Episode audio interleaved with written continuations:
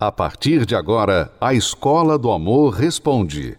Apresentação: Renato e Cristiane Cardoso.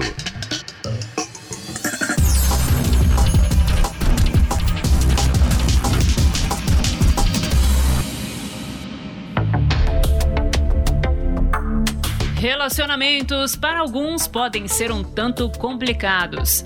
Nos últimos dias, por exemplo, os fãs de Jojo Todinho ficaram alvoroçados com a notícia de que o casamento da cantora teria chegado ao fim.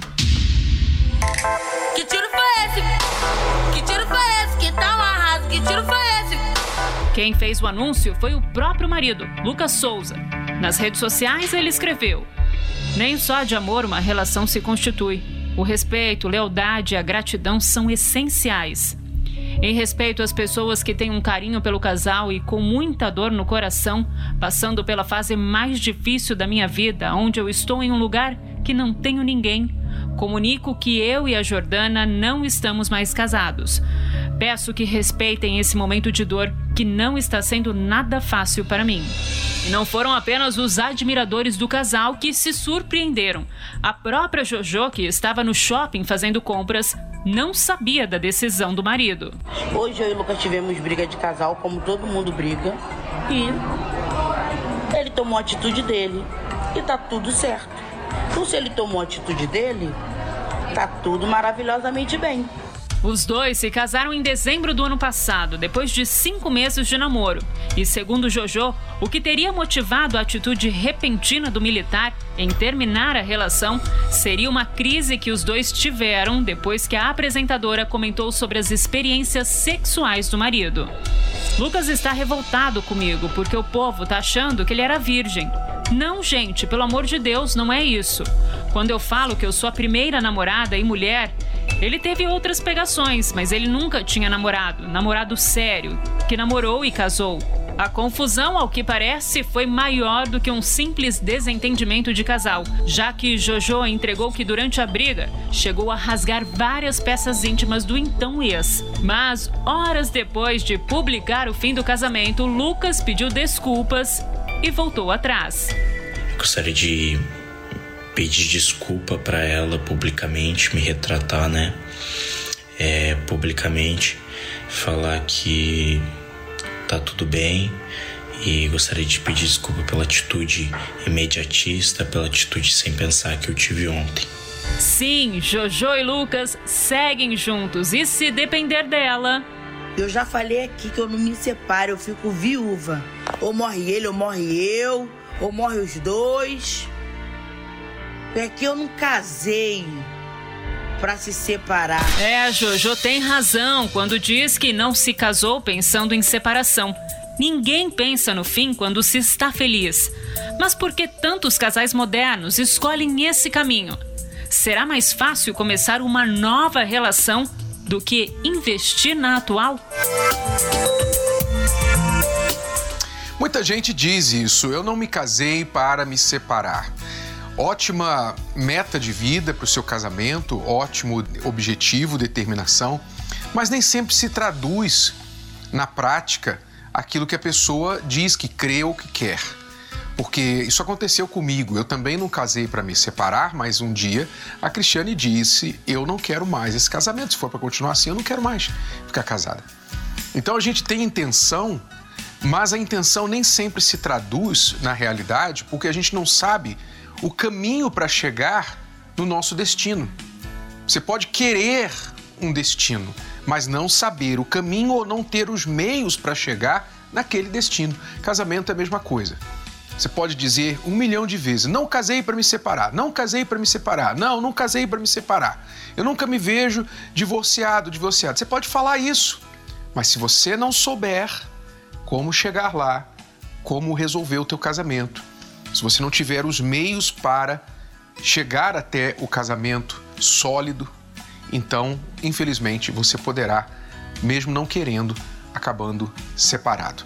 Nós vamos ver agora a história da Gleice e do Paulo. Eles passaram pela separação, também não queriam separar, se amando, mas como foi que eles finalmente aprenderam esse caminho para vencer aquilo que estava separando os dois. Porque, mesmo se amando, às vezes, na maioria das vezes, o casal se separa.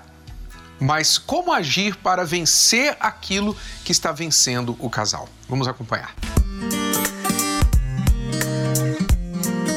Eu conheci o Paulo com 16 anos e assim que a gente se conheceu, a gente começou a frequentar as palestras da terapia.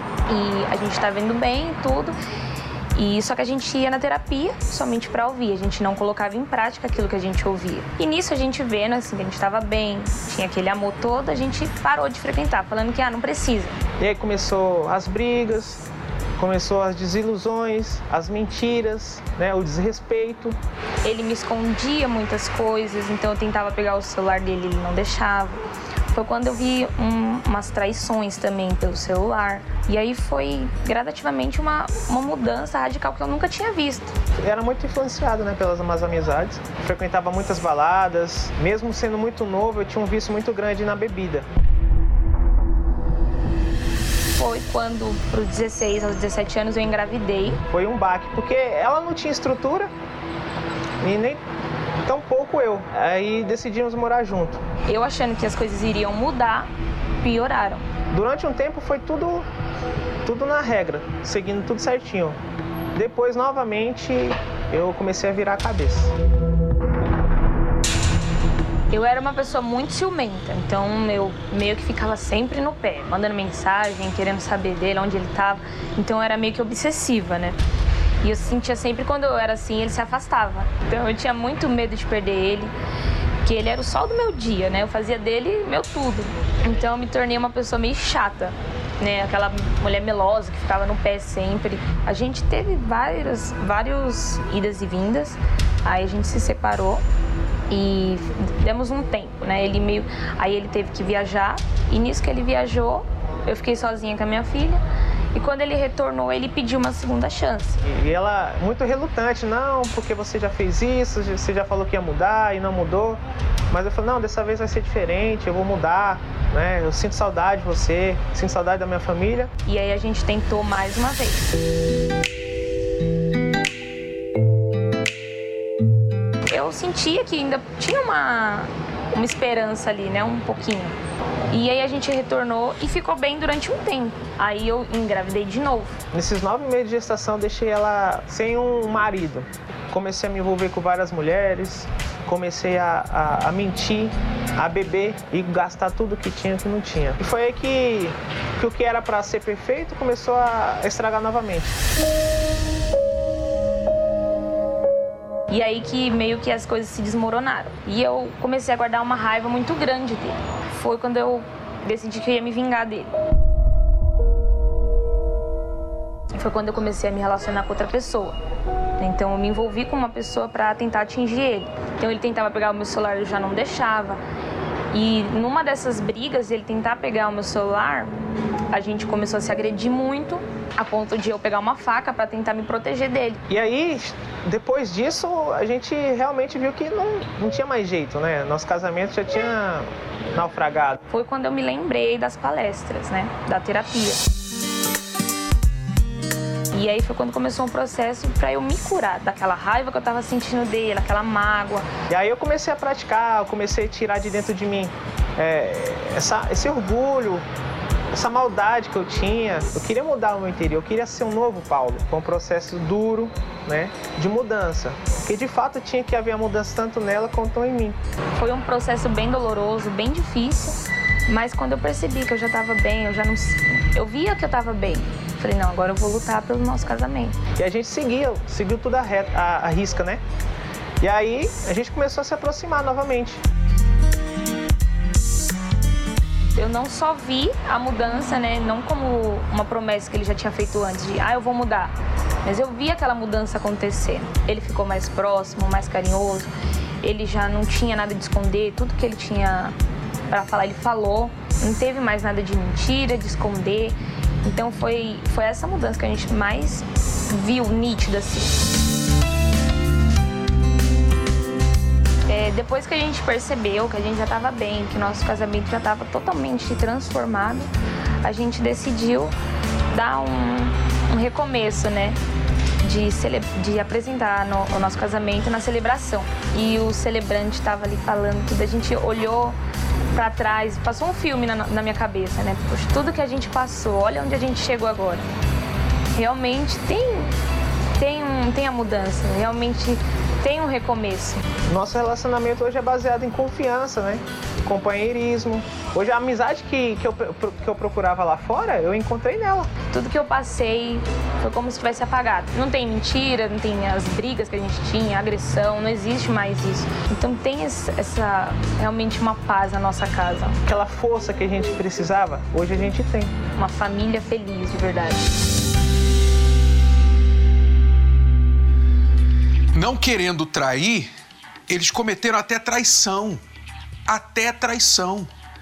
Ou seja, a pessoa fica surpresa com ela mesma. Muitas vezes a pessoa diz: Eu não sabia que eu era capaz de fazer isso. Eu sempre abominei quem traía, eu sempre abominei quem deixava o cônjuge para ficar com outras pessoas na rua, mas eu acabei fazendo isso eu mesmo depois. Pois é, você não se conhece até que você está no pior momento da sua relação, até que o teu cônjuge te empurra para os piores momentos, as piores atitudes que revelam o pior que está dentro de você. Mas você não quer isso. Você disse: "Eu não casei para me separar", mas você está caminhando para a separação porque você não sabe outro caminho, você não está enxergando outro caminho. Os casais que têm vindo à terapia do amor, eles vêm buscar esse outro caminho. Eles vêm buscar o caminho do conserto do casamento, porque eles não querem continuar no caminho que vai levá-los ao divórcio e à separação. Se você está no caminho da separação e não quer mais seguir nele, então venha participar das palestras aqui no Templo de Salomão, na Terapia do Amor.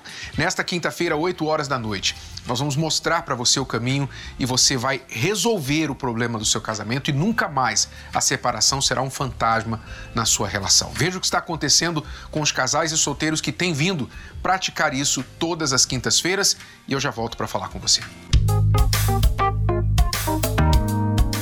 mundo erra. Você que está aqui, você, eu não sei se você errou feio, cometeu uma besteira, traiu, mentiu, não sei. Se você errou muito ou pouco, não importa. Todo mundo erra. Isso é um fato. Agora, o pior erro é você não admitir os erros que cometeu. Esse é o pior erro. Porque faz você continuar errando.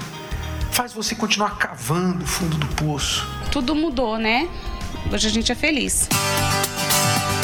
Às vezes você está aí com uma conclusão, com uma ideia muito errada sobre você, sobre quem você é, sobre o que é casamento, o que é relacionamento, o que é amor.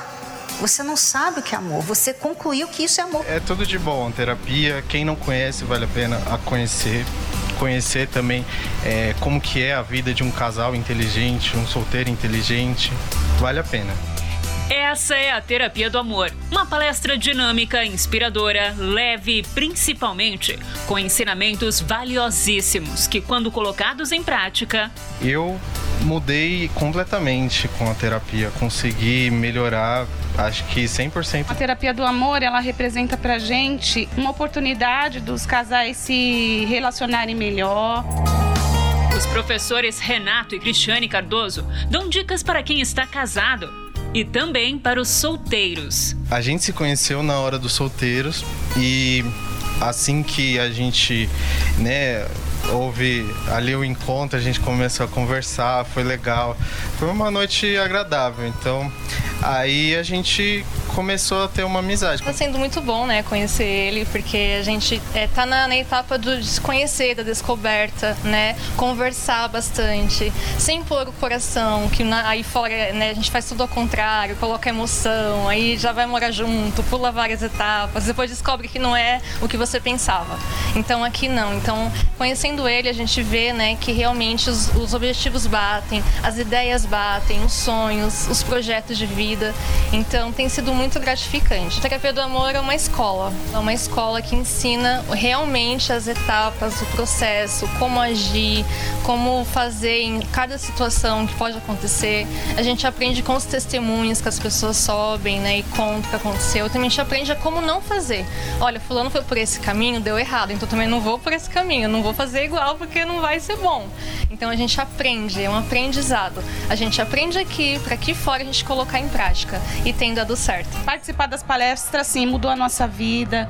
Hoje a gente é um casal feliz, hoje a gente não há mais brigas, não há mais rejeições, não há mais problemas no nosso casamento. As palestras ela nos ajudam no sentido de que você pode fazer melhor do que você pensa que pode, né? Então, assim, abre a nossa mente, abre a nossa visão, é, muda em relação a como eu devo tratar meu esposo, muda em relação a como eu devo me amar, entendeu? Para que eu pudesse amá-lo de fato de verdade. Então, assim, mudou nesse sentido para mim. Às vezes a gente ouve, a pessoa fala assim, poxa, se eu soubesse do que eu tenho aprendido aqui na terapia do amor, eu não tinha sofrido tanto na minha vida. Mas quando ela estava sofrendo, ela pensava realmente que não tinha jeito para ela. O papel deles é esse, é ensinar e nós como os alunos aprender e colocar em prática. Se não fosse as palestras, não estaríamos casados de forma nenhuma. Hoje não existiria uma família e nem um casal, né? Então, é, as palestras nos ajudou muito e tem nos ajudado. Se relacionar não é nada complicado quando se aprende o amor inteligente. Terapia do Amor, às 20 horas, no Templo de Salomão.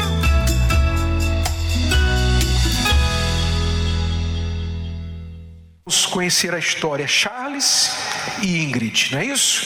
Por favor, Charles e Ingrid estão casados há quanto tempo? Quatro anos e meio. Quatro anos. Queria começar com a Ingrid, porque você falou no, no programa que nós entrevistamos vocês recentemente, você falou de uma, de uma fase da sua vida que dentro da igreja você se fechou para o amor. Você se fechou para a vida amorosa.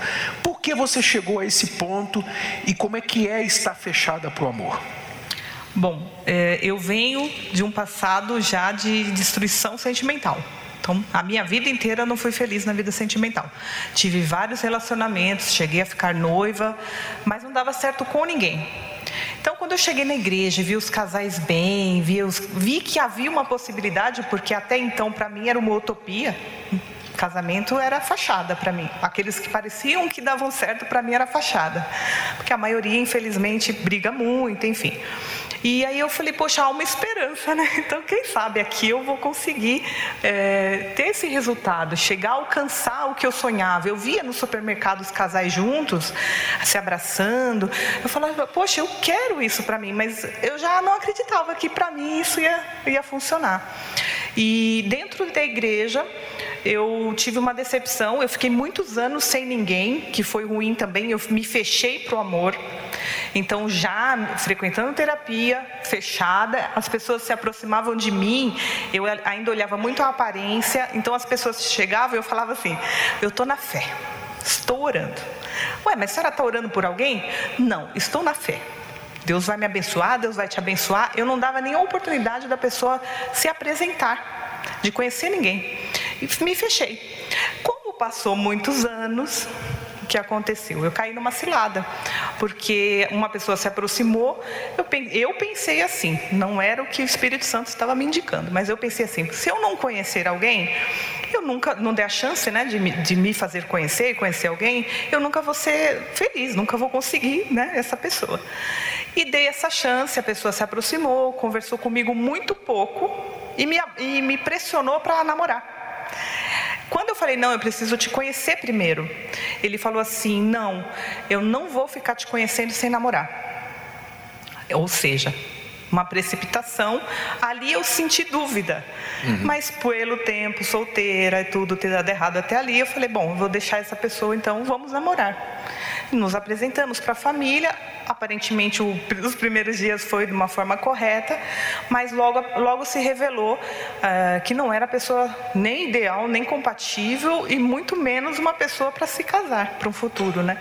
Uh, ele tratava mal a mãe. Eu fui vendo detalhes, sinais que já me mostraram o que ele ia fazer comigo se eu né, cedesse ao casamento. Ele tinha um poder de persuasão tão forte que eu terminava a discussão sempre achando, poxa, eu estou muito errada, eu sou errada, eu estou muito errada. Porque ele jogava a, a, terapia, ele jogava, não ia na terapia, não uhum. deixou eu ir mais. E ele falava que era porque a gente tinha que ter tempo para a gente se conhecer, tempo para a família, que não era ideal a gente gastar todo o nosso tempo no trabalho voluntário. Então, ele, ele me afastou das coisas de Deus, me afastou da, daquilo que eu, que eu sempre criei e, e preservei. Uhum. Então, por tantos anos eu me preservei. Aquilo foi muito ruim. Só que antes, como eu tinha um passado antes da, da igreja, de ser uma mulher que cresci para ser independente, porque os meus pais se separaram quando eu era muito novinha, é, eu foquei no trabalho, eu foquei em ser independente. Então, eu cheguei na igreja, por isso que eu me fechei, porque eu queria a pessoa certa. E aí, como passou muito tempo, eu agi eu não vou dizer nem que foi um sentimento, porque eu não gostava dele. Uhum. E, e, como ele me pressionou muito rápido, eu já comecei com dúvida. Eh, e eu tinha essa fé racional, eu não perdi a fé racional. Então, quando eu vi que, que tinha dúvida, que estava tudo indo mal, de mal a pior, ele, ele queria brigar, ele queria discutir. Então, não tinha nada daquilo que eu, que eu tinha Era aprendido. um relacionamento sufocante. Sufocante e abusivo, é, psicologicamente. Acabou acabou. Eu me dispus mais no trabalho voluntário e fui fazer um trabalho como repórter e pedi para enviarem algumas pessoas para gravarem comigo. E aí mandaram. Ele chegou nesse dia e eu entrevistei para esse trabalho. E, e aí nesse dia eu me chamou a atenção. Eu também parei de olhar, ter o olhar que eu tinha antes, né? E ter esse olhar mais aberto. E aí, Charles, como é que foi? Foi amor à primeira vista ou foi construído? Foi construção? Foi construção. Na verdade, a gente já é, participava desse grupo. Aí eu fui lá ser entrevistado, mandei lá a ficha, ela viu isso, mas eu, eu, me, eu, eu ainda estava num, num processo muito feliz, assim. Já estava fazendo os trabalhos voluntários, estava liberto, vindo nas ter, na terapia. E eu estava muito em paz. E às vezes se aproximava alguma pessoa ou outra e eu, olha, Deus vai te abençoar com um homem de Deus que não sou eu. eu estou muito feliz, estou em paz. Eu já venho de, de praticamente três relacionamentos, um casamento de 13 anos uhum. e mais dois que eu morei ali com a pessoa, né? E, e, e não deu certo, mas isso é, afastado da, da, da, do conhecimento das palestras, né? E quando eu tomei conhecimento, eu comecei a, a, a enxergar os meus erros, erros de comportamento, a enxergar o meu papel, que tinha que ser um papel de homem, não de moleque. E eu me dedicava muito para o trabalho, mas aplicava pouco na minha vida pessoal. Então, quando eu conheci ela, ainda, ainda eu, eu não, não notei ela, mas eu, a gente, como a gente conversava muito sobre os trabalhos, em um dado momento eu falei, puxa, eu tenho que resolver a questão sentimental, que eu sabia que mais cedo ou mais tarde eu teria que tomar uma posição, não podia ficar naquela situação confortável, né? Uhum. Alguma coisa ia acontecer. Então eu, eu pedi para Deus me ajudar, porque eu não sabia escolher uma pessoa. E aí eu comecei a ter olhos para ela. E aí eu tomei a iniciativa de pedir cinco minutos para conversar com ela e, e eu falei, puxa, é, teria algum problema da gente se conhecer melhor para conhecermos pessoalmente e possivelmente evoluir para um namoro, enfim. Aí ela deu um ok, né? E aí veio a. a na, na, semana seguinte já veio a, a ideia da, do, da caminhada do amor. Que aí foi, foi assim. É, fatal, né? Uhum. Porque a gente já tinha mais de 40 anos, é, com um passado cheio de, de frustrações.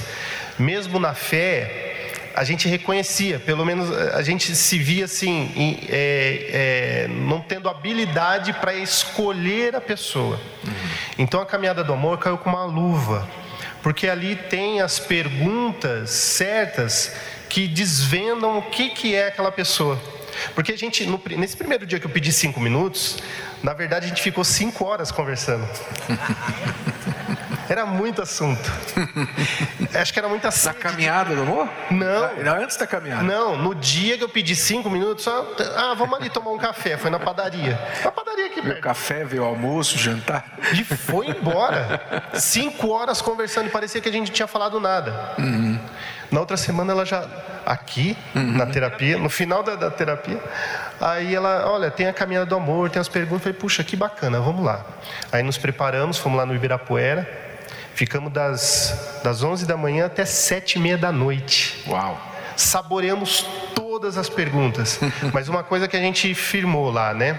Nós não vamos camuflar nenhuma resposta.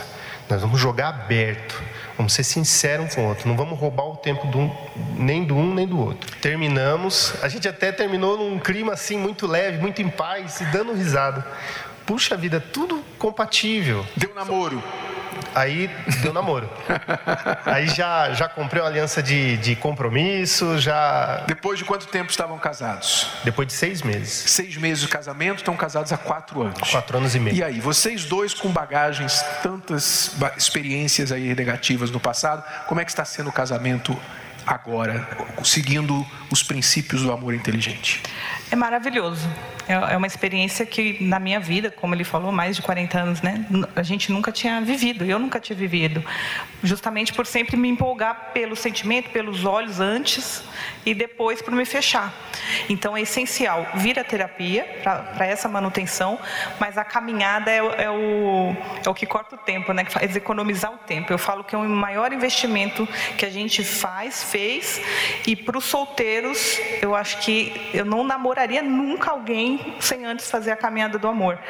E no interesse dessa pessoa, seja ela mulher ou homem, em ir ou não à caminhada, isso já mostra muito quem é o pretendente. Fechou. Sabe qual é o maior arrependimento das pessoas divorciadas? É não ter lutado mais pelo casamento, não ter feito mais, não ter buscado ajuda e tentado salvar aquilo que elas tinham, a sua família. Então você que está agora se sentindo muito frustrado, frustrada no seu casamento, pensando que a saída pela porta dos fundos, o divórcio é a melhor solução, pare Pare e venha lutar, venha fazer esse mais um pouquinho, porque se você fizer o que é certo, você pode salvar a sua relação.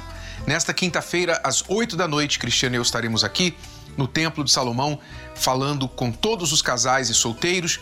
Você vai saber como consertar esse casamento, como colocar um fim nesta maldição de rejeição que você sofre na sua vida. 8 da noite, no Templo de Salomão, a palestra é gratuita e aberta ao público. Até lá! Você pode ouvir novamente e baixar esse episódio da Escola do Amor Responde no app Podcasts da Apple Store e também pelo Spotify e Deezer.